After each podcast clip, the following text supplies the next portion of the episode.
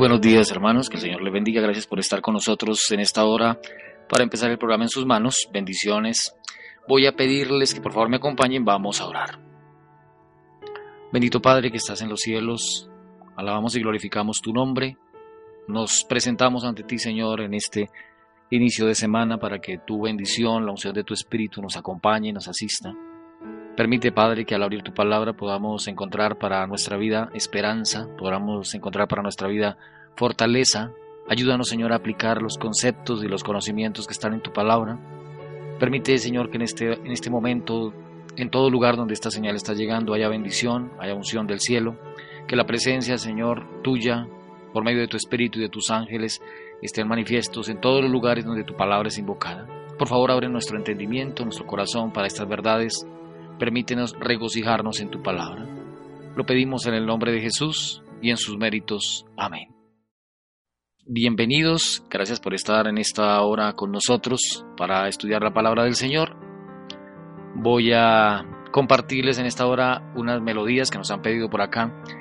En el chat, saludos para los hermanos que nos han escrito en esta hora, para el hermano Humberto que nos está escribiendo, la hermana Marines Paredes, Eddie que también nos ha puesto por acá una nota, Hermilda Caicedo Lozano, también nos ha colocado una nota, Nixon Betancourt. Bueno, para todos ellos, que el Señor les bendiga. Voy a compartir con ustedes un himno que nos ha pedido Eddie en esta hora, el himno número 186. Se lo voy a compartir para que usted lo disfrute y para que exalte el nombre del Señor.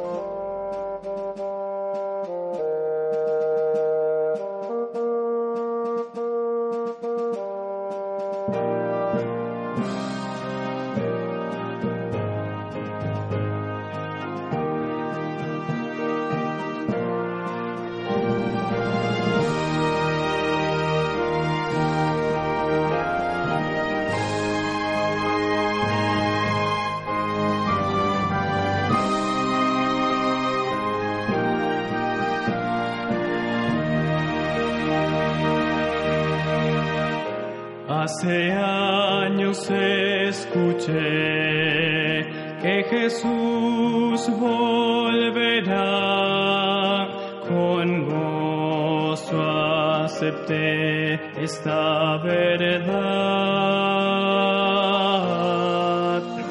La esperanza firme está, pues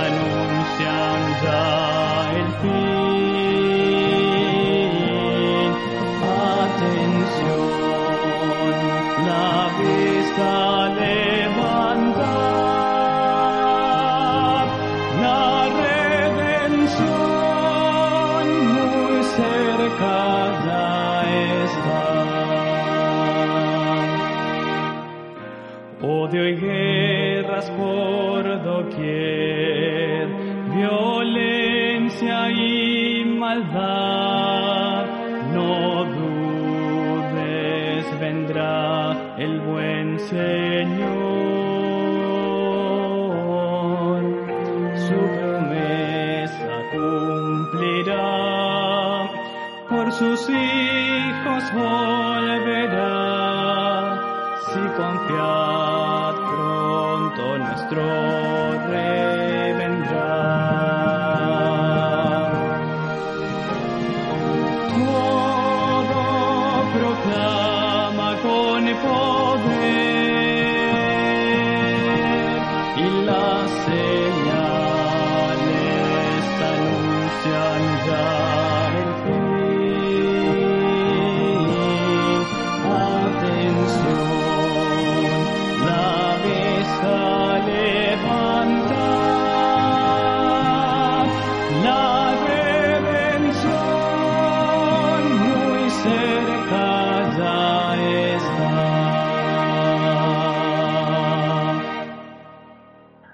Tenemos otra petición musical en esta hora. Vamos a escuchar la melodía que nos ha pedido el hermano Humberto, nos ha pedido el himno número 205, así que se lo voy a compartir para que pueda entonar esta melodía de alabanza al Señor.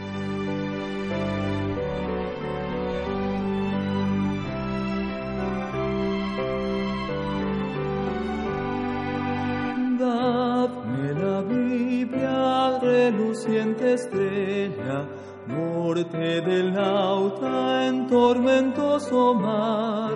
Nunca el nublado esconderá su brillo, pues las tinieblas puede disipar. Dadme la Biblia, santa y clara nueva, luz del camino angosto y celestial, regla y promesa, ley y amor unidos, hasta que rompa el alma eterna.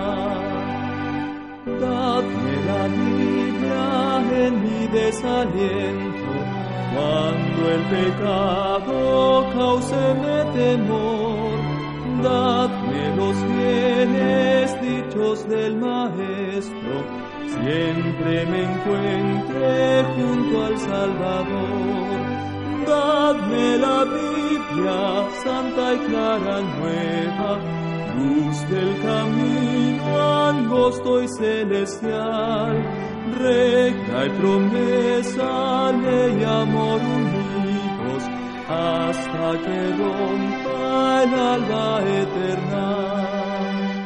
Dadme la Biblia, antorcha mis pisadas, en la insegura senda terrenal, única luz constante en las tinieblas, prenda de paz y amparo celestial.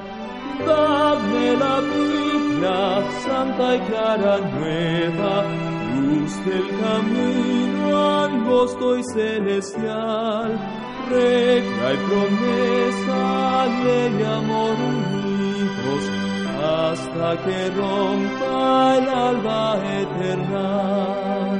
Dame la Biblia, luz de vida eterna, junto al sepulcro su esplendor alzar, sobre el Jordán destáquense las puertas, ungidas de la ciudad.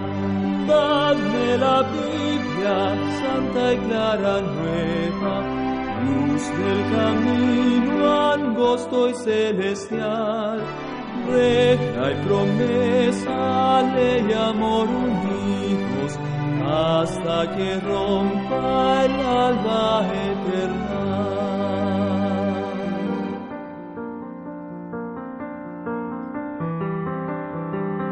De los textos que les he compartido en estos días, pues tendríamos que recordar algunos que nos ayudan a entender el propósito que Dios tiene con su palabra. Acuérdese usted que la palabra del Señor, más que pensar en una serie de preceptos y de leyes y reglamentos, es el hecho de tenerla en el corazón, sabiendo que el Señor nos ha escrito a nosotros una carta, una maravillosa carta de amor. El libro de Salmos, el Salmo 19.8 dice, los mandamientos de Jehová son rectos que alegran el corazón, el precepto de Jehová es puro que alumbra los ojos. Es decir, lo que aparece escrito en la palabra de Dios está únicamente hecho por el Señor para que esto ocurra en nuestra vida. Los mandamientos de Jehová son rectos que alegran el corazón, el precepto de Jehová es puro que alumbra los ojos. Esto no se nos puede pasar en esta hora. Precisamente el hermano Humberto nos había colocado ayer una nota que tenía que ver con el hecho de la Sagrada Escritura. Dice por aquí eh, una nota de Spurgeon, el gran predicador famoso, cuanto más cavamos en las Escrituras, más nos parece una mina inagotable de verdad. Y esto lo mencionábamos inclusive en el primer programa, estuvimos diciendo que si usted toma un capítulo que ya ha leído con anterioridad y de repente profundiza nuevamente en ese capítulo, lo que nos ha pasado con el libro de los Salmos, volvemos al estudio de los Salmos, nuevamente vamos a encontrar material de vida eterna para nosotros. Esto es inagotable. Y especialmente porque el propósito del Señor es que los mandamientos nos alegren el corazón. Los mandamientos de Jehová son rectos que alegran el corazón. El precepto de Jehová es puro que alumbra los ojos. Ahora, el Salmo 119, 105 dice, lámpara es a mis pies tu palabra, una lumbrera a mi camino. Esta semana hemos estado hablando un poco acerca de la palabra de Dios y diciendo, bueno, ¿por qué muchas personas toman rumbos equivocados, indecisos para seguir el camino del Señor? ¿Por qué muchos dicen, yo no sé en qué congregación, en qué iglesia ir? Precisamente, alguien ha colocado una nota en estos días haciendo alusión a un predicador que ha colocado por allí una frase importante que decía que antes de buscar cualquier denominación religiosa para encontrar la Biblia, más bien busque usted primero la Biblia para encontrar la denominación religiosa. Es decir, la palabra de Dios es la que muestra la guía. El grande problema del ser humano es que por lo general busca primero al grupo humano que tenga un concepto determinado para después, si es posible, leer la Biblia o si no, prácticamente no leerla. En esta época en que es tan complicado seguir los preceptos de Dios, como el Señor los dejó, sí que es importante regresar a la Biblia. Si esperamos que la vida cambie, si esperamos que las iglesias cambien, si esperamos que la familia cambie, es necesario regresar a la Biblia. El Salmo 119, 105 dice, lámpara es a mis pies tu palabra, lumbrera mi camino. Eso lo estudiamos en el enorme salmo, en el gran salmo, muy largo este Salmo 119, que está exaltando la palabra de Dios y la ley, y decía, lámpara es a mis pies tu palabra, es una lumbrera mi camino. El Salmo 119, 130 Decía la exposición de tus palabras alumbra, hace entender a los simples. Proverbios capítulo 6, versículo 23. Porque el mandamiento es lámpara y la enseñanza es luz y camino de vida, las reprensiones que te instruyen. Bueno, todo este es el propósito de Dios para nuestra vida. Segunda Pedro capítulo 1, versículo 19. Tenemos también la palabra profética más segura, a la cual hacéis bien en estar atentos, como a una antorcha que alumbra en lugar oscuro hasta que el día esclarezca y el lucero de la mañana salga en vuestros corazones. Es decir, Aquí podemos notar que la palabra de Dios suministra luz en medio de una oscuridad espiritual, en medio de conceptos y preconceptos que giran en torno nuestro, nuestra generación. Es necesario ir a la palabra de Dios. Si usted no quiere tener confusiones respecto a cuál es la voluntad de Dios para su vida, vaya a la palabra del Señor. Bueno, eh, ayer estuvimos hablando un poco acerca de toda la historia, cómo fue escrita la palabra de Dios.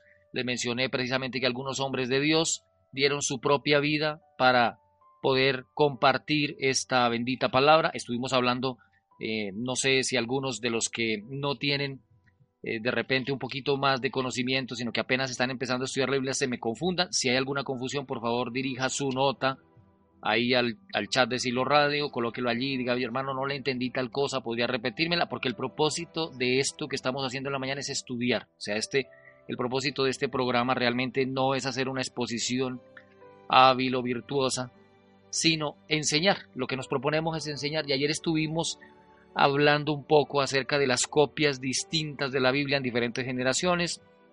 Hablamos de las copias, los manuscritos originales, hablamos algunas en particular que son eh, famosas, pudiéramos decir, algunas ediciones de la Biblia famosas. Y ayer quizás estuvimos mencionando un poco, primero que las copias más antiguas era el código sinaítico, el código alejandrino y el códice vaticano, Después vamos a ampliar un poco estos temas precisamente. Luego estuvimos hablando acerca de las versiones y los textos de la antigüedad, que estamos hablando acerca de la Septuaginta, estuvimos hablando acerca de la Vulgata, del texto masorético. Bueno, ¿qué significa todo eso que le estoy diciendo? Ustedes me están hablando en inglés o qué es esto. La copia más antigua, dijimos, la traducción de las escrituras hebreas del Antiguo Testamento en griego, eh, hecha en Alejandría alrededor del 250 a.C., dijimos ayer que se convertía en una de las versiones bíblicas pues más antiguas de toda la historia humana. Eh, esto es importante tenerlo en cuenta porque de aquí parten algunas cosas que siembran dudas en eh, la mente de algunos de los estudiosos de la Biblia. Estoy haciendo énfasis en eso porque resulta que en algunas versiones bíblicas aparecen unos libros que se llaman los libros apócrifos. Y algunos dicen, bueno, ¿y de dónde salieron esos libros apócrifos? ¿Cuáles son? Eh, de repente encuentran ustedes algunas diferencias, por ejemplo, entre la Biblia católica y la Biblia cristiana. Bueno, ¿qué es lo que pasa entre las dos? ¿Por qué hay algunas eh, diferencias marcadas? Primero que todo tiene usted que recordar que la Biblia griega, comúnmente llamada Biblia Septuaginta o Biblia de los 70, generalmente abreviada simplemente como LXX, fue traducida de textos hebreos y arameos más antiguos que las posteriores eh, series de ediciones que siglo más tarde asentadas en la forma actual del texto hebreo arameo del Tanaj, y es necesario que usted tenga en cuenta esa otra palabra. o Biblia hebrea. Es decir, hay dos vertientes por medio de las cuales nos llega la Biblia. Una por medio del Tanaj o Biblia hebrea y otra por medio de la Septuaginta. Ahora le voy a explicar un poquito esto. La Biblia Septuaginta fue el texto utilizado por las comunidades judías de todo el mundo antiguo más allá de Judea y luego por la iglesia cristiana primitiva de habla cultura y griega. Junto con la Biblia hebrea constituye la base y la fuente de todo el Antiguo Testamento. Es decir, ¿de dónde sale el Antiguo Testamento que nosotros tenemos? De la Biblia Septuaginta. Eh, podríamos decir que base de esto, la Biblia Septuaginta es el texto utilizado, como le menciono, por las comunidades judías de todo el mundo antiguo más allá de Judea. Acuérdese que ellos estaban en la dispersión porque los babilonios se los llevaron, porque después los agarraron los persas, porque después los toman los griegos y por último los agarran los romanos. Entonces en esa dispersión, eh, durante ese periodo que están ellos lejos, hacen una Biblia especial para que no se olviden de los escritos y aparece esta que les menciono, la Biblia Septuaginta. Es la Biblia que fue utilizada por las comunidades judías de todo el mundo antiguo más allá de Judea y luego por la iglesia cristiana primitiva, como le dije hace un momento, de habla y cultura griega. Junto con la Biblia hebrea constituye pues entonces la fuente del Antiguo Testamento de la gran mayoría de las Biblias cristianas y de hecho pues la partición, la clasificación, el orden, los nombres de los libros del Antiguo Testamento de las Biblias cristianas, cristianas por ejemplo ortodoxas en Oriente, católicas, protestantes en Occidente, pues no viene del Tanaj o Biblia hebrea, que la, la vertiente que le acabé de mencionar, sino que proviene de los códices judíos y cristianos de la Septuaginta. Es decir, hay una Biblia hebrea, que es el Tanakh, y hay una Biblia con tendencia griega, que va a ser la Septuaginta, de la cual va, pues, va a salir mucho de lo que nosotros conocemos. El nombre de Septuaginta se debe, porque se decía que es la Biblia Septuaginta. Yo le mencioné ayer que, les iba a subir, y todavía no lo he hecho, una, una base, un, un mapa conceptual donde aparecen las diferentes Biblias. Y cuando usted mira en ese mapa que le voy a colocar, la Biblia Septuaginta que les acabo de, compartir, pues le estoy hablando de una Biblia que fue hecha por allá en el año 250 antes de Cristo. Es una compilación, una compilación de los escritos de los profetas y la fueron reuniendo. Todavía no se llamaba Biblia, simplemente es una reunión. Y ese nombre de la Septuaginta se debe a que solía redondearse el número total de los presuntos traductores, que eran más o menos 70, 72, por eso Septuaginta. Entonces esos 70 sabios o 72 sabios más o menos eh, iban a realizar una traducción que les va a llevar años. La carta de Aristeas presenta como un hecho histórico una antigua versión de acuerdo con la cual, por instrucciones de un hombre que se llamaba Ptolomeo Filadelfo, ¿se acuerda que ayer se lo mencioné? Ptolomeo Filadelfo vivió entre el 284 y el 246 y él en ese periodo de tiempo entonces da la orden para que se realice esta Biblia. Ayer mencionamos que ahí inclusive tuvo que ver Alejandro el Magno en, la orden que se dio para que esto ocurriera. Y entonces en ese momento el, máximo eh, director, porque Ptolomeo aparece en esa misma época, Ptolomeo Filadelfo, que es monarca griego de Egipto, va a dar la orden para que esta Septuaginta se inicia, se inicia el trabajo. Son 72 sabios judíos enviados por el sumo sacerdote de Jerusalén y trabajan por separado en la traducción de los textos sagrados del pueblo judío. Según la misma historia, la comparación del trabajo de todos reveló que los sabios habían coincidido en su trabajo en forma milagrosa y entonces ellos reúnen todo esto. Sin embargo, sabemos nosotros que uno de los criterios de autoridad más frecuentes implementados en esos eh, contextos históricos geográficos consistía en atribuir pues algo, eh, un hecho fuera de lo normal, de origen que pudiera remontar a hechos extraordinarios, y aunque en general se trataba de textos vertidos de lenguas semíticas, que eran hebreo y arameo, pues algunos de estos escritos fueron redactados de forma originaria en lengua griega. En general se piensa que la versión de los 70 habría sido eh, formada pues con el objetivo de cultivar la fe de las comunidades israelitas, piadosos que vivían en la diáspora, ya ustedes alguno preguntará, bueno, ¿y qué es la diáspora? Pues la diáspora es eh, la dispersión, implica la dispersión de los grupos eh, judíos que habían sido, como le hace un momento, llevados de lado en lado, en un sitio en otro. Ese término diáspora fue empleado para referirse al exilio judío fuera de la tierra de Israel y a la posterior dispersión del pueblo judío por el mundo. Entonces, le estaba mencionando, estos judíos que están en la diáspora no quieren perder el conocimiento de la Sagrada Escritura y para ellos es hecho toda esta Biblia, que la entiendan, esa colección de los libros del Antiguo Testamento, como le mencionaba, que la entiendan en el griego, que era el idioma con el cual se movía el mundo entero.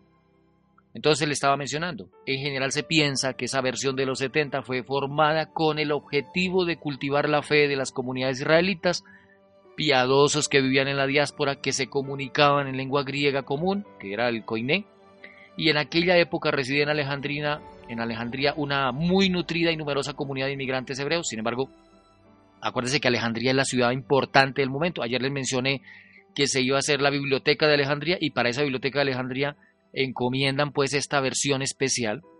Ya les mencioné que en aquella época residía en Alejandría una muy nutrida, muy numerosa comunidad de inmigrantes hebreos sin embargo, pues dado que la orden habría provenido del rey Ptolomeo II Filadelfo, pues también es probable que el, fin de la misma fuera proveer a la Biblioteca de Alejandría pues de una versión griega de los textos sagrados hebreos.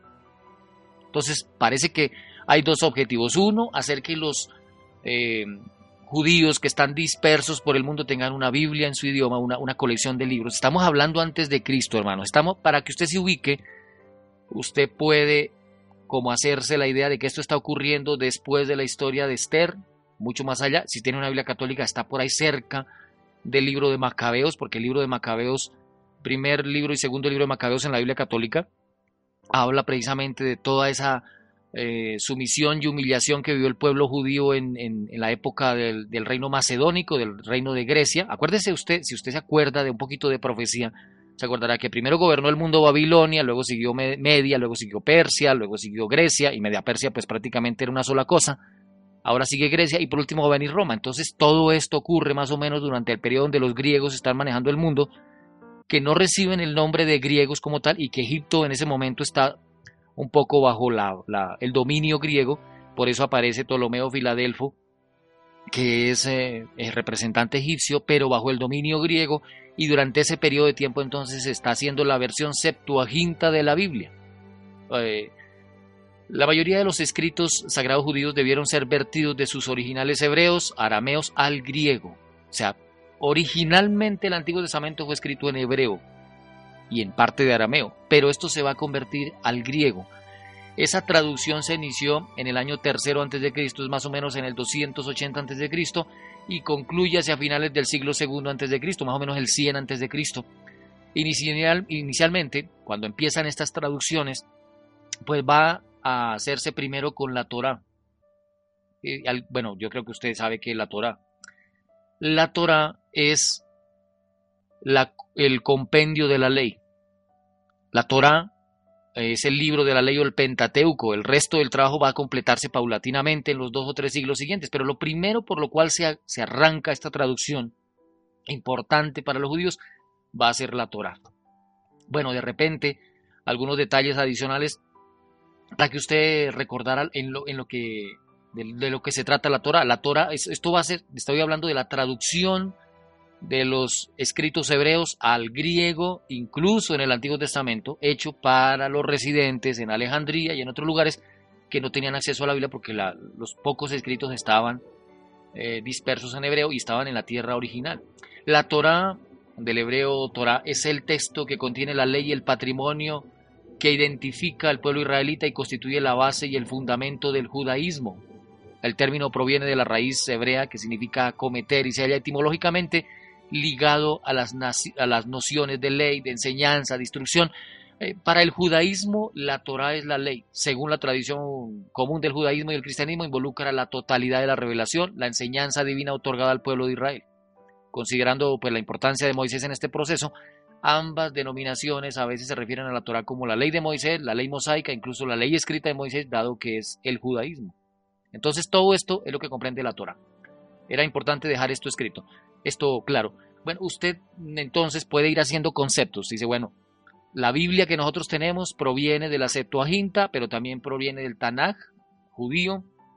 Ah, el Tanaj judío es la Biblia judía, la Biblia Septuaginta es la Biblia en versión griega que se va a hacer para los que están dispersos en el mundo, para todos los de la diáspora que hace un momento les mencioné. Para ellos va a ser entonces esta otra versión de la Biblia y de, de las dos, y más de la Septuaginta, va a venir mucho de lo que nosotros creemos de la Sagrada Escritura. Es importante tener estos conceptos y se lo estoy declarando todos estos días, hermano, porque algunos por ahí desubicados dicen, no, es que la Biblia la escribió cualquier personaje aparecido. No, mire, para que se escriba esta Biblia van a pasar muchos años. ¿Sabe cuánto va a pasar? Para que se escriba prácticamente toda la Biblia van a pasar 1500 años. ¿Usted se puede imaginar todo lo que ocurre en 1500 años? Van a haber cambios de gobierno, van a haber distintos monarcas en el mundo, va a haber distintas culturas, van a haber distintos enfoques, va algunas cosas que eran aprobadas en una época no van a ser aprobadas en otra, hay costumbres que van a ir cambiando, o sea, todo eso tiene uno que ir pensando en cuando se escribe la Sagrada Escritura, 1500 años se va a tardar todo este proceso. Entonces, eh, todo esto va a ocurrir y va a aparecer reflejado en los escritos bíblicos. Bueno, yo le dije que el, trabajo entonces había empezado con la Torah, que es la ley, la Torah, la ley de los hebreos, que incluye pues todo lo que es el Pentateuco, ya sabe usted Génesis, Éxodo, Levítico, Números y Deuteronomio, es lo que se conoce como la ley. El resto del trabajo se va a completar paulatinamente en los dos o tres siglos siguientes. El filósofo judío Aristóbulo, quien vivió en Alejandría durante el reino de Ptolomeo VI, eh, Filometor, eso es el año 181-145 a.C., pues confirma este dato al referirse a ella en una carta al rey en los siguientes términos él dice la completa traducción de todos los libros de la ley, es decir, el Pentateuco en los tiempos del rey Filadelfo, ancestro vuestro. Entonces quiere decir, por esa carta de Ptolomeo VI, Filometor, que se estaba terminando todo ese proceso que se había hecho de traducir la ley, el Pentateuco, al griego para que lo tuvieran los judíos de la dispersión. Y aunque no se conoce exactamente la fecha, el lugar de las traducciones, los estudiosos proponen que una escuela de traductores se ocupó de verter el libro de los Salmos, de los, el libro de Salmos, por ejemplo, de David, en Alejandría hasta el año 185 a.C. Más tarde tradujeron los libros de Ezequiel y de Jeremías, así como el Dodecaprofetón, o sea, el libro de los doce profetas menores. ¿Se acuerda que los doce profetas menores los estudiamos aquí en el programa de la mañana? Y más tarde, pues van a traducirse los escritos históricos de Josué, jueces, reyes. Luego, finalmente, el libro de Isaías, el libro de Daniel fue traducido alrededor del año 150 a.C. Los libros de los Macabeos, sabiduría, eclesiástico fueron incorporados en el curso de los siglos segundo y de Cristo. Algunos eruditos sitúan en Palestina durante el siglo I de la era cristiana la traducción al griego de los libros de Esther, Ruth, Eclesiastés, Lamentaciones, el Cantar de los Cantares. Bueno, todo eso se está haciendo durante este periodo de tiempo. La traducción. Eh, eh, si usted apenas está entrando en sintonía de Cielo Radio, le recuerdo que estamos estudiando el origen de la Biblia, de dónde salió la Biblia que nosotros tenemos, cómo fueron pasándose de una generación a otra las traducciones, cómo el Antiguo Testamento es escrito en hebreo y en arameo y luego se traduce al griego durante la época de la dominación griega, alistando una copia para los judíos que están en la diáspora, es decir, en la dispersión en el mundo, y para la Biblioteca de Alejandría. Acuérdese que por esta época está un hombre que se llama Ptolomeo Filadelfo y por otro lado aparece obligatoriamente la presencia de Alejandro Magno que está por aquí. Los escritos y textos hebreos y arameos que sirvieron de base pues para la formación de la Biblia Septuaginta carecían de gramenas, gramemas, perdón, dotados de valores fonéticos vocales, es decir, acuérdese que el hebreo original tenía problemas con el asunto de las vocales, por eso es que aparece el nombre de Jehová, el nombre de Yahvé, y a la final como que muchos no saben realmente cómo se pronunciaba el nombre de Dios. Se supone que era más o menos Yahvé, que es el nombre sagrado, por eso este nombre no es para jugar. El nombre original con el cual se designaba Dios, como el tetragramatón, el que fue, el que es y el que será, el Dios que en muchas versiones aparece traducido como el eterno más bien, al Señor se le dice el eterno, pero entonces le digo que así como pasó con la palabra llave, pues pasó con muchos de los escritos judíos antiguos, con los escritos hebreos, porque como no habían vocales, aparte de eso faltaban alternancia de mayúsculas, de minúsculas, faltaban signos de puntuación, acentuación, ciertos tipos de conectores lógicos, algunas conjunciones, artículos, prefijos, sufijos, adverbiales. Bueno, algunos estarán un poco confundidos con todo este lenguaje, pero no encuentro uno más sencillo para hablar de que todo esto pasaba en el lenguaje hebreo antiguo y que cuando se fue a pasar al griego, pues entonces tuvieron que colocarle vocales o algo con qué pronunciar, porque usted se imagina lo que es un lenguaje en puras consonantes. Entonces, cuando usted tiene puras consonantes y no tiene vocales, pues va a tener problemas para, pues, para poder pronunciar. Por eso algunas versiones de la Biblia dicen Jehová, otras versiones de la Biblia dicen Yahvé, la Biblia católica, y algunos dicen, si ve que el Dios que nosotros adoramos no es el de ustedes, ustedes, porque el Dios de ustedes es Yahvé, en cambio el de nosotros es Jehová.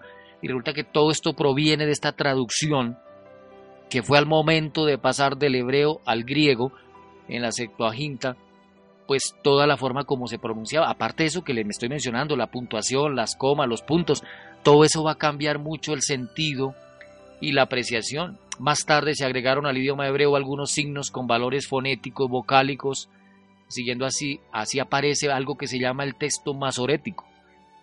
Bueno, estos antecedentes podrían contribuir a explicar algunas diferencias interpretativas entre la Biblia griega de los 70 y el texto hebreo arameo conocido, y el hecho de que algún tiempo después en ambientes judíos algunas versiones hubieran procedido a tratar de corregir la Biblia alejandrina a fin de asimilarla a este último, es decir, al texto hebreo.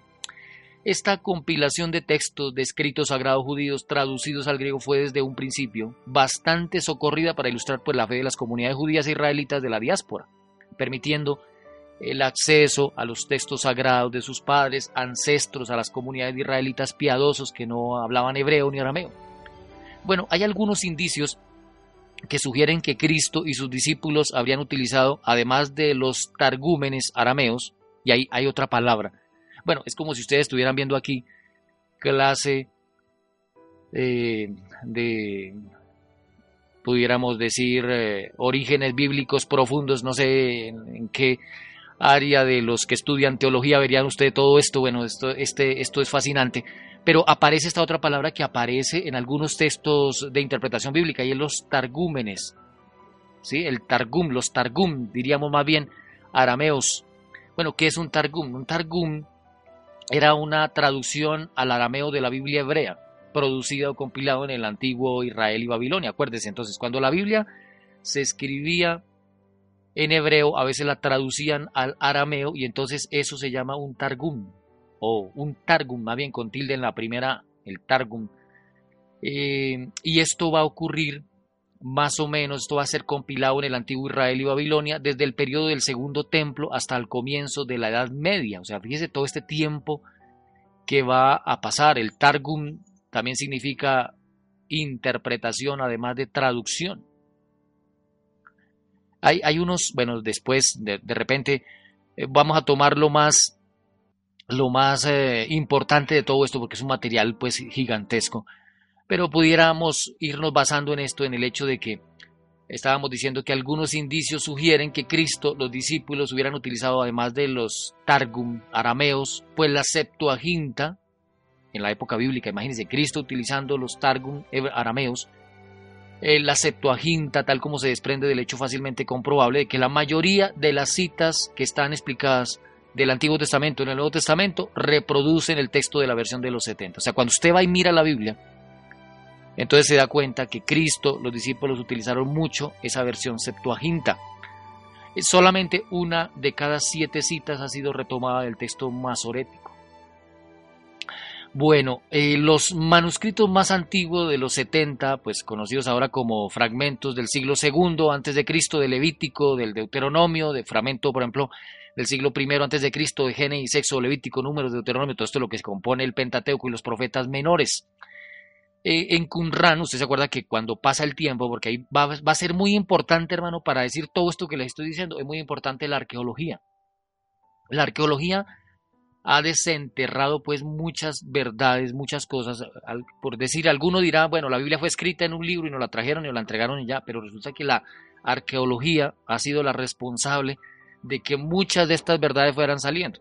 Ahora, alguien hubiera podido decir, bueno, ¿y la arqueología será buena que que aparezca o que no aparezca. Pues la arqueología, voy a dar un espacio para hablar un poquito de la arqueología, eh, nos va a dar a nosotros muchas verdades. Hay unos libros, por ejemplo, si usted quiere saber un poquito más de todos estos, estos misterios bíblicos antiguos, había un libro que, por ejemplo, editaba aquí en Colombia el Círculo de Lectores que se llamaba Y la Biblia tenía razón, que está hablando un poco de que a medida que la arqueología va desenterrando cosas y cosas del antiguo eh, pueblo judío y de los babilonios y de todos los pueblos de la antigüedad, pues en vez de contradecir la Biblia y en vez de aparecer que aquí que hubieran más dudas, resulta que se, se afirma es cada vez que lo que la Biblia decía era cierto. Todo esto aparece como cierto. Bueno, entonces ya les expliqué un poquito de dónde salió todo esto que les menciono de la Septuaginta, pero hay algo más y es que yo les dije que estaba la Septuaginta, pero estaba también la versión eh, hebrea, que es el Tanaj. ¿Qué es el Tanaj o cómo es la Biblia hebrea? El Tanaj, es, esto es de una, del acrónimo en hebreo Tanaj, con K y H, pero que realmente se escribe como T-A-N-A-J en nuestro idioma Tanaj. Es el conjunto de los 24 libros de la Biblia hebrea constituye junto a otros libros aquello que los cristianos denominan el Antiguo Testamento. Entonces tenemos dos Antiguos Testamentos, un Antiguo Testamento que es la Septuaginta y otro Antiguo Testamento que es el Tanaj, que es el Antiguo Testamento que nosotros conocemos, se llama Tanaj, pero a diferencia este de la otra Biblia, de la eh, Septuaginta, este no está ordenado cronológicamente. Eh, Tanaj se llama Mikra, que significa lectura o lo que es leído. Eso más o menos traduce Tanaj. La lectura. Bueno, ¿cómo es la historia del Tanaj? La lista o canon de libros bíblicos hebreos inspirados quedó establecida definitivamente para el judaísmo en el siglo II de la era cristiana, por el consenso de un grupo de sabios, los rabinos, pues que habían conseguido escapar del asedio de Jerusalén en el año 70 y que habían fundado una escuela en Yamnia. A estos libros se les conoce como protocanónicos y forman el canon palestinense o Tanaj. Entonces hay un canon palestino de la Biblia, que es el que les estoy mencionando. Este canon significó el rechazo de algunos libros que pasaron a conocerse como deuterocanónicos, que un grupo de maestros judíos había incluido en el canon de Alejandría o Biblia de los 70. Bueno, bueno, bueno, ¿por qué le estoy dando toda esta vuelta? Porque estoy diciendo que aquí este grupo de personas que son los rabinos van a hacer algo que se llama el canon palestinense o Tanaj, canon palestinense o Tanaj, téngalo usted bien en cuenta, y aquí es donde van a aparecer los libros apócrifos que usted tendrá en la Biblia católica. ¿Qué estoy diciendo? Que este canon que hacen, este Tanaj, significa el rechazo de algunos libros que pasan a conocerse como deuterocanónicos o apócrifos que un grupo de maestros judíos había incluido en el canon de Alejandría o Biblia de los 70. ¿Se acuerda que le dije ahorita que había una Biblia de los 70? Pues en esa Biblia de los 70 aparecen los deuterocanónicos en el siglo segundo antes de Cristo. Bueno, la forma deuterocanónico significa segundo canon. Eso significa la palabra deuterocanónico. En contraste con el protocanónico, que significa primer canon. Entonces hay, un, hay dos formas de compilar los libros del Antiguo Testamento. Una que es la versión de los 70, la Septuaginta, y otra que es la versión o el canon palestinense que se llama Tanaj. Bueno, para usted que solamente está empeñado en saber que el Señor le da solamente la luz y la salvación por medio de la Biblia, pues bueno, dirá usted, bueno, esto es mucha historia, como que la cabeza no me da para tanta información, pero es bueno que sepa de dónde fue que salieron los libros apócrifos, los libros deuterocanónicos. Ya le menciono entonces que esos aparecen en la Septuaginta o versión de los 70, y esta otra que fue hecha por los judíos de la diáspora y esta otra que es la, el canon palestinense o Tanaj en la cual no aparecen. La forma deuterocanónico, le mencioné hace un momento, significa segundo canon, en contraste con el término protocanónico, que significa primer canon, que se aplicaba a la primera Biblia. El primer canon en orden cronológico pues fue el de Alejandría, la Biblia de los 70. El acrónimo Tanaj téngalo usted bien en cuenta, son las tres letras iniciales hebreas de cada una de las tres partes que lo componen. Es decir, ¿qué va a componer este Tanaj? Y esto es para que lo apunte, esto es muy importante. Eh, ¿Cómo está hecho el Tanaj hebreo? Está hecho por la Torah, primero la Torah o instrucción o ley, eso va a ser parte del Tanaj. Entonces, la Torah, segundo los Nevi'im, que son los profetas, y tercero los ketubim, que son los escritos. Recuerda que cuando el Señor Jesucristo resucitó, eh, cuando Él hace referencia a la Biblia, habla de la ley, de los profetas y de los escritos. O lo que se traduce en algunas partes que dice que Jesús le dice lo que de él decía en la ley, en los profetas y en los salmos, pues es esto que le estoy diciendo. El Tanaj hebreo antiguo estaba formado por estas partes que lo componían. ¿Qué lo componían? La Torá, que es la ley, los Nevi'im, que son los profetas, y los Ketubim, que son los escritos. Ketubim se escribe con K, Nevi'im, el segundo se escribe con V. Entonces acuérdese, la Torah significa la ley, los Nevi'im significan los profetas y los Ketubim significan los escritos. Esos tres reunidos se van a llamar el Tanaj, con la J al final. Tanaj, no Tanaj con K, sino Tanaj con J al final. Bueno, ¿Qué relación tiene el Tanaj con la Biblia cristiana? El Antiguo Testamento católico y ortodoxo contienen siete libros no incluidos en el Tanaj, llamados deuterocanónicos. Las traducciones de la Biblia que utilizan los grupos protestantes y evangélicos se adhieren al canon hebreo, o sea, a los, solo los 24 libros del Tanaj. Bueno, yo no sé si ahí usted está haciendo un poquito ya de diferencia. Y no sé si usted tendrá la posibilidad de tener una Biblia católica a la mano para que compare lo que pasa con la Biblia católica en comparación con la Biblia cristiana o evangélica que tenemos. Entonces las dos tienen una diferencia. ¿Cuál es la diferencia? Pues que la Biblia católica se ciñó a la versión de los 70 o Septuaginta, que tenía los libros deuterocanónicos, y que la Biblia cristiana evangélica pues está ceñida al Tanaj hebreo, donde no aparecían sino solamente 24 libros. Y esos 24 libros estaban divididos en tres partes, que la Torah, los Nevi'im y los Ketubim. Los libros en el Tanakh se agrupan en tres conjuntos, la ley o instrucción, los profetas y los escritos. Bueno, voy a hablarles un poquito de, lo que componían cada uno de esos. O sea, yo le estoy diciendo es porque el mismo Señor Jesucristo en el Nuevo Testamento dice lo que dice de mí en la ley, los profetas y los salmos, y eso lo está diciendo, se lo está diciendo a los apóstoles cuando el Señor Jesucristo resucita, resulta que los apóstoles entran en un grado de desánimo terrible porque no entendían absolutamente nada de que se hubiera muerto el Mesías, porque para ellos el Mesías no tenía que morir.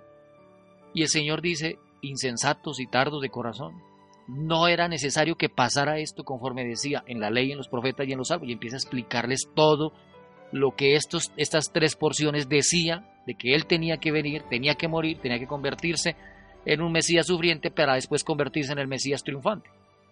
Bueno, eso, eso eh, era lo que componían los escritos antiguos. Entonces, la Biblia que Jesús tenía en la época, cuando Jesús dice, por ejemplo, en, San Juan capítulo 5, versículo 39, escudriñad las escrituras, porque a vosotros os parece que en ellas tenéis la vida eterna y ellos son las que dan testimonio de mí. Cuando Jesús dice eso, se estaba refiriendo a estos escritos. ¿A cuáles escritos?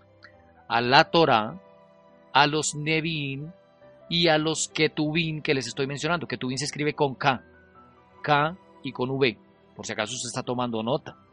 Entonces, esos eran los escritos que aparecían en el Antiguo Testamento. Cuando Jesús dice, escudriñen las escrituras, porque ellos son las que dan testimonio, me está hablando del Antiguo Testamento, porque el Nuevo Testamento todavía ni siquiera se había empezado a escribir. Es decir, lo que es Mateo, Marco, Lucas, Juan. Algunos piensan que los evangelios era que un cronista estaba persiguiendo a Jesús para donde quiera que él fuera, iba escribiendo lo que pasaba. No, los evangelios van a ser escritos mucho después de que Jesús muera y resucite muchos años después van a ser escritos, ya miraremos las fechas de los evangelios cuando fueron escritos, pero en ese momento lo único que había era el Antiguo Testamento, es decir, el Tanaj y es decir, la Septuaginta o la versión de los 70. Y, Jesús cuando, cuando habla de la Torah, ¿a qué se refería? ¿Cuál es la Torah? O la Biblia, cuando, cuando estamos hablando de estas tres divisiones, cuando me refiero a la Torah, ¿qué es eso? Hace un momento les traté de mencionar de manera rápida que la Torah se conoce como el Pentateuco, del griego pente, que significa cinco, y teus, que significa funda para libros.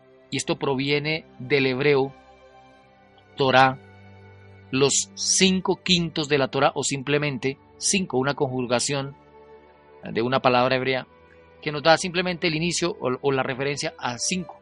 Eso es la Torah, el Pentateuco. Eh, ¿De qué lo componen? Está el Génesis. Bueno, todo eso, eso es, todo esto que le estoy hablando es el origen de la Biblia, no se lo olvide. Algunos dicen, pero el hermano Jorge, ¿por dónde está agarrando qué es lo que tanto dice? Pues estoy hablándole de todo el inicio de la Biblia. Estoy diciéndole que la Biblia, originalmente en el Antiguo Testamento, estaba compuesto de la Torah, compuesta de la Torah, del Nevi'im y el Ketubim. La Torah entonces implicaba Génesis, primero Génesis, que significa comienzo, Éxodo, ¿qué significa Éxodo? Significa nombres, pero para nosotros la palabra Éxodo pues tiene una connotación de salida, pero en realidad la palabra Éxodo significa nombres, esto es de, de una palabra hebrea Shmot. Levítico, ¿qué significa Levítico? Esto viene del hebreo Vakira, que significa lo llamó. Números, que significa en el desierto, y Deuteronomio, que significa palabras. Eso, ese es el, nombre real que cada libro, lo que significa en el, en el hebreo. ¿no? Génesis significa en el comienzo, Éxodo significa nombres, Levítico significa lo llamó, Número significa en el desierto y Deuteronomio significa palabras. Eso más o menos en el idioma nuestro. Yo la vez pasada les expliqué que es que el asunto es que el mismo alfabeto hebreo, letra por letra, la letra sola tiene un significado enorme que nosotros no comprenderíamos. Para nosotros la A, pues es la A, la B, la B, la C, la C. Pero cuando usted va al alfabeto hebreo, cada, cada letra tiene una connotación inmensa que nosotros ni siquiera imaginamos. Bueno, después de la Torah, ya le mencioné, vienen los Nevi'im. Entonces ahí aparecen los Nevi'im o los profetas. ¿Y qué aparece metido en, esta, en este grupo de los profetas? Pues aparece Josué, Joshua, que es salvación, salvador, aparece jueces, aparece Samuel, que significa Dios escucha, aparecen los reyes, primer, ley, primer libro de reyes, segundo libro de reyes, aparece Isaías, aparece Jeremías, esto está en los Neví, ¿no? Los profetas, esto es para que usted haga la lista. ¿Qué aparecía? Primero Josué, segundo jueces, tercero Samuel, primero Samuel, segundo Samuel. Y, y una corrección, por favor. Cuando usted se refiere a los libros proféticos, es decir, Samuel, Reyes, Crónicas, usted no puede decir primera Samuel, primera, no, eso no es ni primera ni segunda, es primer libro de Samuel y segundo libro de Samuel porque son libros, ¿no? estaríamos hablando del primer libro de Samuel, el segundo libro de Samuel, o sea que es incorrecto cuando uno dice, hermanos, busquen primera de Reyes, no, no es ninguna primera, es primer libro de Reyes, segundo libro de Reyes, primer libro de Crónicas, segundo libro de Crónicas. En el Nuevo Testamento sí dice uno primera Corintios, segunda Corintios, primera Tesalonicenses, porque en el Nuevo Testamento estamos hablando de cartas o epístolas. Pero en el Antiguo Testamento no estamos hablando de cartas, estamos hablando de libros. Entonces lo correcto es decir primero Samuel, segundo Samuel, primero Reyes, segundo Reyes, o primer libro de Reyes, segundo libro de Reyes. Esto para que no cometamos errores idiomáticos que uno ve constantemente por ahí. Bueno, entonces decía, en este grupo de los Nevi'im, entonces están los profetas, que está primero, va a estar Josué, eso está metido entre los profetas, inevitablemente, jueces, Samuel, primer libro de Reyes, segundo libro de Reyes, Isaías, Jeremías, Ezequiel, Ezequiel significa Dios fortalecerá, Luego aparece el libro de los doce profetas menores. Y en ese libro de los doce profetas menores que ustedes tienen en su Biblia, aparece Oseas, Joel, Amós, Abdías, Jonás, Miqueas, Nahum, Habacuc, Sofonías, Ageo, Zacarías y Malaquías. Este era un solo libro, que es el libro de los doce profetas menores. Listo, entonces ya salimos del, de la segunda, del, segundo grupo. Primero fue la Torah, segundo fue el Nevi'im, que son los profetas, y ahora el tercero que es los Ketubim. Ketubim con K y V, les dije hace un momento, o los escritos. ¿Y qué va a estar ahí en los Ketubim o los escritos? Va a estar Salmos, primero va a estar Salmos, segundo va a estar Proverbios, tercero va a estar Job, cuarto va a estar el Cantar de los Cantares, quinto va a estar Ruth, sexto va a estar Lamentaciones, séptimo va a estar Eclesiastés, octavo va a estar Esther, noveno va a estar Daniel, décimo va a estar Esdras y doce va a estar primer libro de crónicas y segundo libro de crónicas, o sea, las crónicas van a aparecer ahí. El Tanaj está siendo actualmente traducido del hebreo antiguo y del arameo antiguo al hebreo moderno en el Estado de Israel, en la llamada traducción Tanakh, con, ahí sí con K y con H, Ram, Tanakh Ram. Bueno, todo esto era información general. Estoy hablando entonces de la forma como en el Antiguo Testamento aparecieron. De ahí, hermanos, de ahí es que van a empezar a aparecer el asunto de los libros deuterocanónicos. Yo hace un momento le dije, bueno, esa es la explicación para que usted tenga todo esto. El inicio, el, origen de por qué aparecen libros deuterocanónicos en la, en la Biblia eh, católica a diferencia de la Biblia cristiana o evangélica. Bueno, alguien preguntará, bueno, ¿y es malo leer los libros deuterocanónicos? o libros apócrifos. No, no es malo leerlos, solo que estos libros, mire, cuando, cuando se revisó con el resto de la doctrina de la Biblia, estos libros daban información, tenían fechas importantes, tenían datos interesantes, pero contradecían el resto de la doctrina de la Biblia. Por ejemplo, algo que la Biblia sostiene es que los muertos nada saben, dice el libro de Eclesiastés, que nosotros no podemos tener comunicación con los difuntos, que Dios lo prohibió rotundamente en el Antiguo Testamento. Dice, no hagas pasar a tu hijo o a tu hija por el fuego, no, nadie que practique adivinación, ni quien consulte a los muertos. Esa es una, una orden bíblica, no se puede consultar a los muertos. Cuando usted lea la luz de la Biblia qué es lo que pasa, dice, pues porque los muertos nada saben, y los que se comunican realmente con los vivos no son los muertos, sino los espíritus satánicos que aprovechan la apariencia de los muertos. Eso lo sabemos nosotros a la luz de toda la Biblia. Entonces usted no tiene por qué estar consultando a los muertos, a su familiar antiguo. Pero cuando usted va a algunos de estos textos deuterocanónicos, aparecen unas pequeñas referencias por ahí perdidas que hacen que la gente como que piense que es bueno pedir, por ejemplo, por los difuntos. Aparece por ahí en el libro de eclesiástico. Es que nosotros tenemos eclesiastés, pero ahí aparece eclesiástico. Voy a explicarle y le voy a decir esto de manera general. Es decir, que así como le estoy hablando del estado de los muertos, aparecen otras doctrinas en la Biblia eh, en esos libros deuterocanónicos que contradicen el resto de la postura bíblica total. Entonces, por esa misma causa se sospecha que no fueron inspirados por Dios, sino que fueron simplemente datos fidedignos, pero no inspirados. Voy a hablarle un poco más acerca de los deuterocanónicos. Estos son textos y pasajes del Antiguo Testamento de las Biblias judeocristianas que no están incluidos en el Tanaj judío hebreo arameo, que hace un momento le expliqué lo que era el Tanaj judío pero que si se incluyen en la Biblia griega de los 70, ah, pues aparecen incluidos ahí, llamada la Septuaginta. Bueno, datada entre los años 280 y 30 antes de Cristo. Durante ese tiempo, hace un momento les expliqué, fue hecha la Biblia Septuaginta. El texto utilizado por las comunidades judías e israelitas, pues de todo el mundo antiguo, era el griego, les mencioné hace un momento, por la iglesia cristiana primitiva de habla de culturas eh, griegas, ¿no? Hace un momento les dije todo esto. ¿Cuáles son los libros deuterocanónicos del Antiguo Testamento? Bueno, aparece el libro de Tobías. Un tiempo estuvimos aquí en la iglesia de Silo explicando libro por libro de los libros apócrifos o deuterocanónicos que vale la pena revisar por lo menos para saber de qué se trata, ¿no? que no lo agarren a uno en la ignorancia total. Entonces aparece el libro de Tobías, ese no está en la Biblia eh, Reina Valera, por ejemplo. Si usted tiene una Biblia común y corriente, el libro de Tobías no va a aparecer. Y, en ese libro de Tobías, por ejemplo, aparecen unas escenas particulares, ¿no? Alguna vez, eh, bueno, un par de veces lo he leído. En el libro de Tobías una señora aparece asediada por un espíritu maligno y resulta que eh, ese espíritu maligno le mata a los esposos que ella tiene.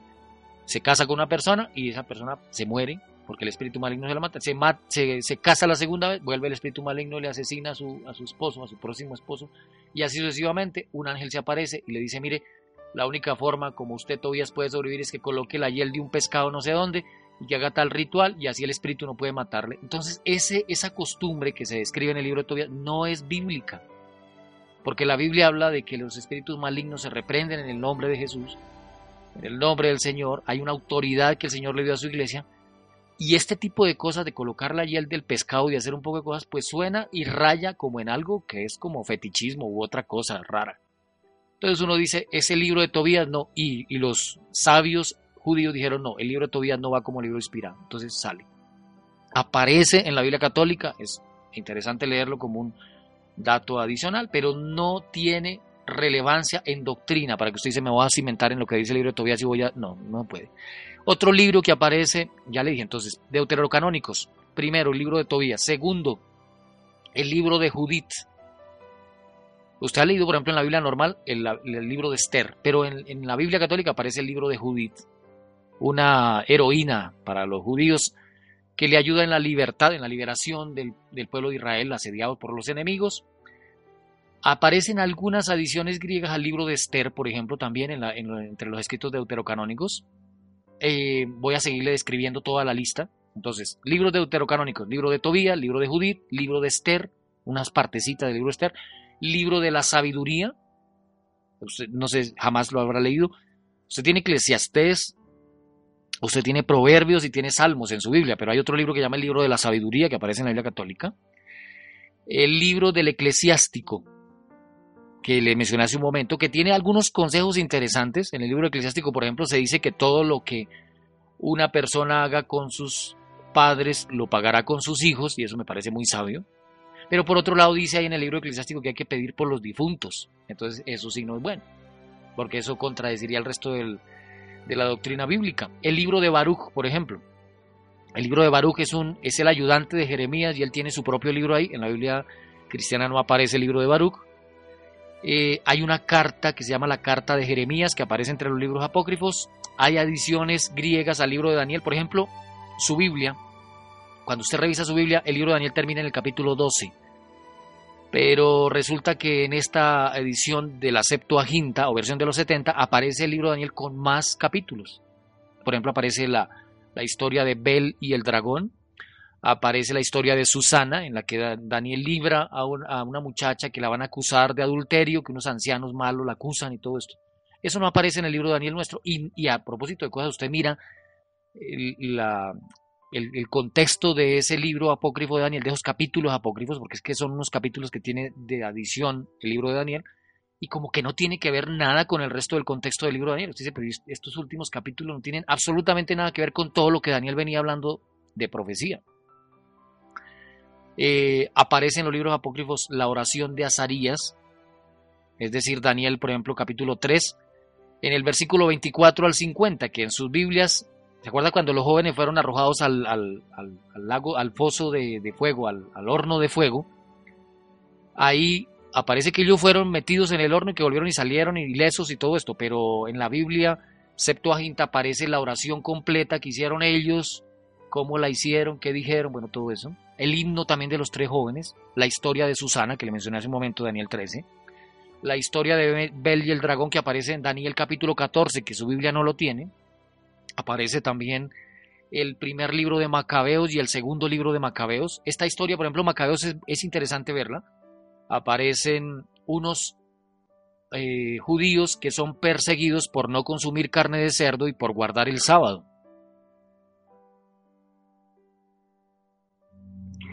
Entonces, como información, sería como interesante ver la historia de una madre que tiene que ver a sus hijos asesinados porque fueron fieles a los principios bíblicos. Eh, es, es muy eh, por un lado triste y por otro lado es una historia de, mucha fuerza, hablando de que los judíos ahí en esa época en que los griegos los están em, mm, asediando y molestando y persiguiendo, pues ellos se mantienen y ya les hacen frente a la persecución. Todo esto es la historia de los macabeos. es interesante ver esa historia. Lo digo porque, mire, cuando usted lee la Biblia, usted lee lo que pasó en la época de Babilonia, por medio de la historia de Daniel y la historia de Ezequiel, usted sabe lo que pasó en Medo Persia, eh, con respecto al mismo Daniel que está en una parte del imperio, y ve un poco, por ejemplo, la historia de Esther, para que usted sepa lo que pasó en la época persa. Pero luego pega un brinco la Biblia y llega a la época romana, cuando Jesús nace, ya está Roma, van, van dando, y de Grecia no sabe usted mayor cosa. Entonces, en ese periodo de tiempo es bueno mirar aunque no doctrinalmente, pero sí por información histórica, el libro de Macabeos. Primer libro de Macabeos, segundo libro de Macabeos, ¿no? que está en la Biblia católica. Copia de la Biblia Septuaginta. La palabra apócrifo significa escondido o secreto.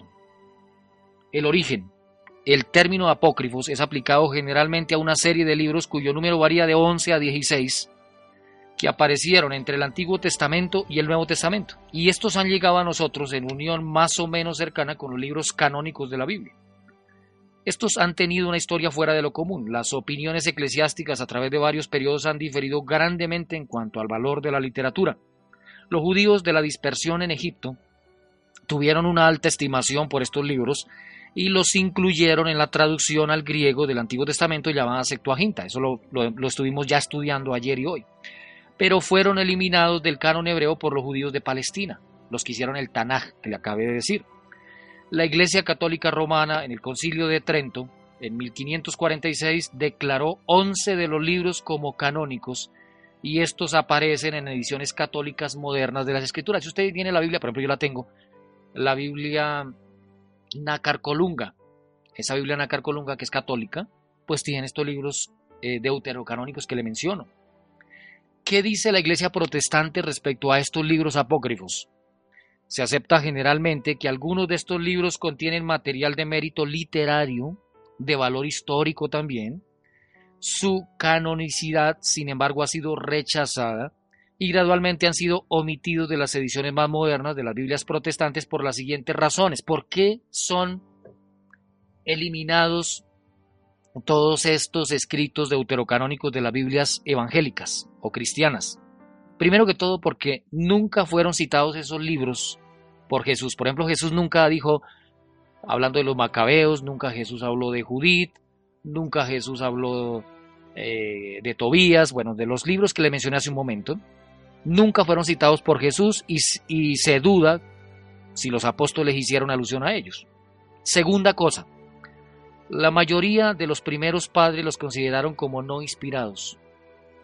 Tercer punto con respecto a los libros eh, apócrifos, no aparecían en el canon hebreo antiguo. Y cuarta cosa, la calidad inferior de la mayoría de los escritos, cuando se compara con los libros canónicos, los señala como indignos de un lugar de las Sagradas Escrituras. Hay una diferencia de estilo, hay una diferencia porque no son inspirados. Usted se acuerda que cuando estuvimos estudiando los profetas mayores pasamos por Isaías y dijimos que el, libro de Isaías sí que era un libro que se consideraba de una altísima calidad literaria, aún entre las personas que tienen conocimiento de literatura secular en el mundo pues tenía que ser el libro de, de, de Isaías es uno de los libros de más hermoso lenguaje en la Biblia. Bueno, eso a nivel general. Pero ya les dije entonces, esas cuatro razones que acabo de decirles son suficientes para no incluir en el canon de la Biblia protestante a esos once libros que sí son incluidos el canon de la Biblia de las Biblias católicas modernas. Bueno, ¿cuál es el carácter de esos libros apócrifos? Las autoridades difieren en cuanto a la clasificación de esos libros. Por ejemplo, la epístola de Jeremías es a menudo incorporada en el libro de Baruch y tercera y cuarta de Macabeos son generalmente omitidos.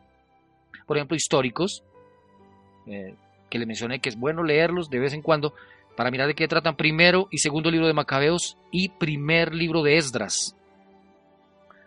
Eh, dentro de estos libros apócrifos hay unos tradicionales, ¿no? Por ejemplo, hay algunas adiciones al libro de Esther que hace un momento le mencioné, algunos capítulos que hablan de Susana en el libro de Daniel, la canción de los tres jóvenes, Bel y el dragón, Judith y Tobías.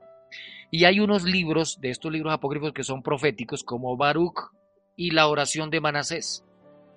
Libros apocalípticos como segundo libro de Esdras y cuarto libro de Esdras en la Vulgata Latina. Dentro de estos libros aparecen unos que son instructivos, por ejemplo, Eclesiástico y la sabiduría de Salomón, que es un estilo parecido, hermanos, como a Proverbios. Bueno, todo esto como información respecto a de dónde viene la Biblia que nosotros tenemos. Bueno, yo creo que con, con esta información, en esta hora, pues podemos ir creciendo en el conocimiento, saber el origen de la palabra. Ahora, de manera general voy a tener que compartirle algo más a usted en esta hora. Eh, tenemos unos textos precisamente que estoy compartiendo en estas horas, en estas, en estas mañanas, con respecto a la forma como la palabra del Señor nos sostiene a nosotros, nos ayuda en nuestra vida particular. ¿Qué, qué sacamos a leer la palabra de Dios? Dijimos. Dijimos que la palabra del Señor suministra luz. Vamos a entrar entonces en un, en un final en esta mañana, hablando de la palabra del Señor que usted tiene la Biblia que usted tiene, primero que todo dice la Biblia en el Salmo 19.8, los mandamientos de Jehová son rectos que alegran el corazón, el precepto de Jehová es puro que alumbra los ojos, la palabra del Señor nos guía en la oscuridad, en medio de las tinieblas de las distintas generaciones, esta palabra del Señor nos da luz. Dijimos en el Salmo 119, 105 que es lámpara a nuestros pies, que alumbrará nuestro camino. Ahora, si usted va de manera general a la Biblia, se encontrará que los hombres de Dios de todos los tiempos amaron esta palabra que nosotros tenemos. Estamos hablando, hermanos, todas estas mañanas del origen de la palabra de Dios que usted tiene en su casa y de cómo esta palabra de Dios ha sido amada por los hombres de Dios, cómo les guió la vida, cómo les transformó, cómo les llevó, con un solo propósito, ¿qué, qué pretende el Señor de que la Biblia llegue hasta nuestros días? Estos libros, esta colección de libros que se llama Biblia. El Señor pretende que todos seamos salvos y que procedamos a la salvación, a la redención, que podamos formar parte del mundo que el Señor va a restaurar al final del tiempo.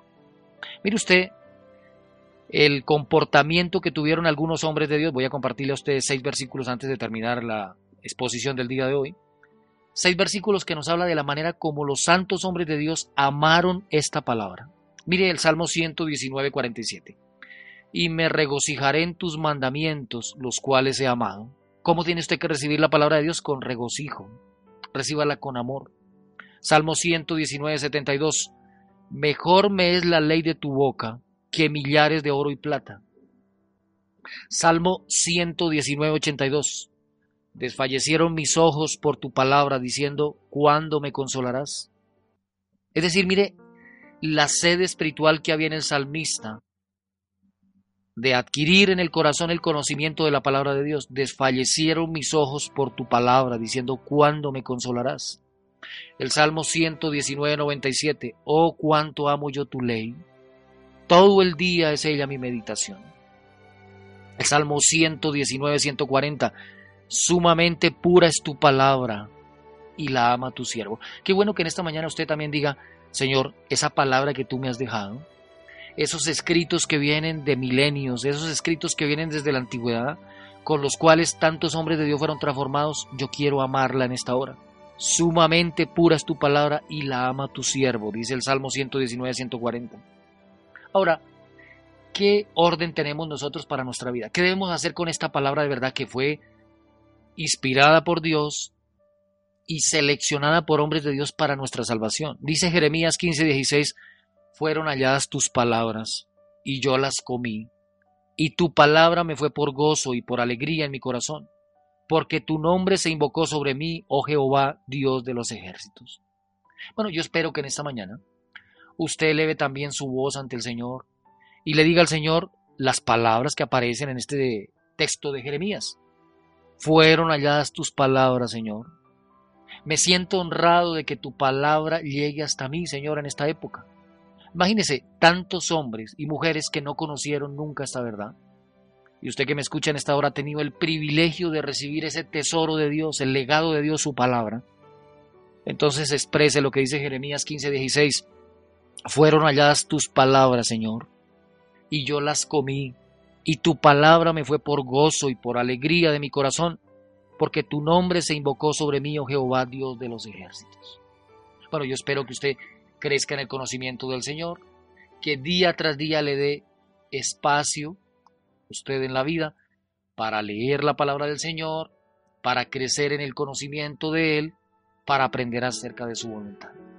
Bueno, yo espero que en esta hora usted se dirija al Señor y le exprese ese hecho de saber que el Señor puede orar en su vida y decírselo, Señor, yo quiero que ores en mi vida por medio de tu palabra. Límpiame, por favor. Hazme sabio en el conocimiento tuyo. Voy a invitarle a que me acompañe. Vamos a orar y con esto concluimos nuestro estudio de esta hora. Bendito Padre que estás en los cielos, gracias por tu palabra. Te agradecemos, Señor, porque eres bueno y misericordioso. Te agradecemos porque tu palabra y tus promesas son para siempre en nuestra vida. Permítenos, Señor, en esta hora regocijarnos en los escritos de tu palabra. Ayúdanos, Señor, a aplicarlos a nuestra vida, a saber que son tan valiosos, que tú has hecho todo para que esta palabra llegara hasta nuestra vida, para corregirnos, para cambiarnos, para instruirnos, para transformarnos, para limpiarnos. Bendice por favor en esta hora, Señor, a los hermanos que nos han acompañado en el estudio de hoy, que tu bendición esté con ellos. Guárdales en paz, por favor. Bendice en este momento a la hermana Marínez Paredes y a su familia. Acompaña, por favor, al hermano Humberto, a su casa, por favor, a su, esposa. Acompaña también en esta hora a William Muñoz, a Luz Mary, a Diana Cristina, a. Bendice, por favor, a Eddie y a su casa. Permite que tu bendición esté con Hermilda Caicedo Lozano, ella en esta hora está creciendo, Señor, apenas en la fe. Hace 15 días que ha sido ungida. Y ella espera, Señor, que tú obres poderosamente en su vida. Te colocamos a Hermilda Caicedo en esta hora, Señor, en tu presencia. Bendice también, por favor, a Nixon Betancourt. Acompáñale a él, a su casa. Te ruego bendición, Señor, por todos los demás hermanos que aunque no nos escriben, están ahí, tú los conoces con nombre propio. Ayúdanos a seguir creciendo en el conocimiento de tu palabra. Bendice a tu iglesia, bendice a tu pueblo en esta hora. Danos paz, unción del cielo en nuestros hechos y nuestros pensamientos esta semana. Lo agradecemos en el nombre de Jesús, en sus méritos. Amén.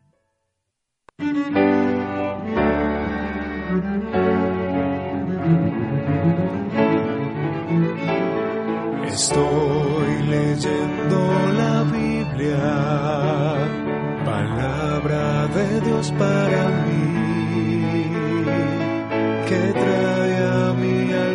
descanso y llena de paz mi vivir. Estoy leyendo la Biblia antorcha de luz y verdad, lumbrera que guía mis pasos, que vida eterna me da.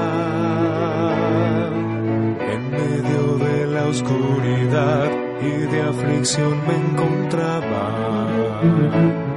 alejado de Dios y su amor, muriendo en mi dolor agua viva esparció sobre mí, cual semilla de vida sembró. Su palabra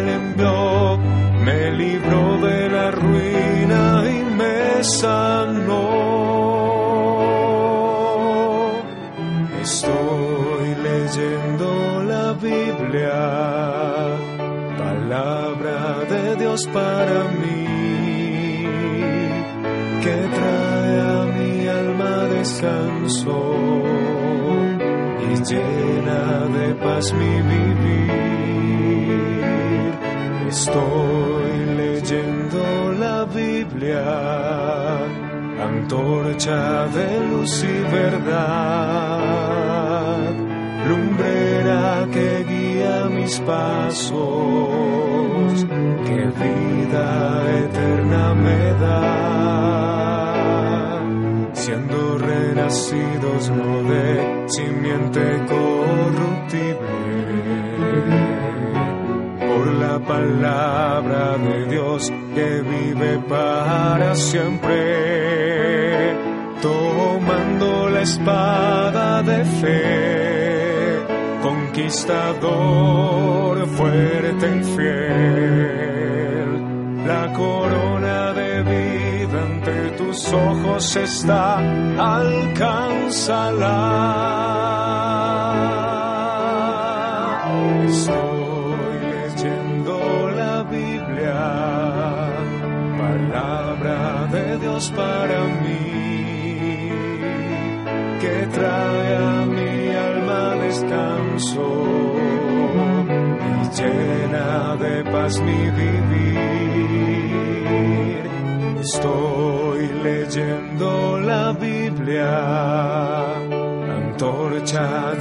Luz verdad, lumbrera que guía mis pasos, que vida eterna me da.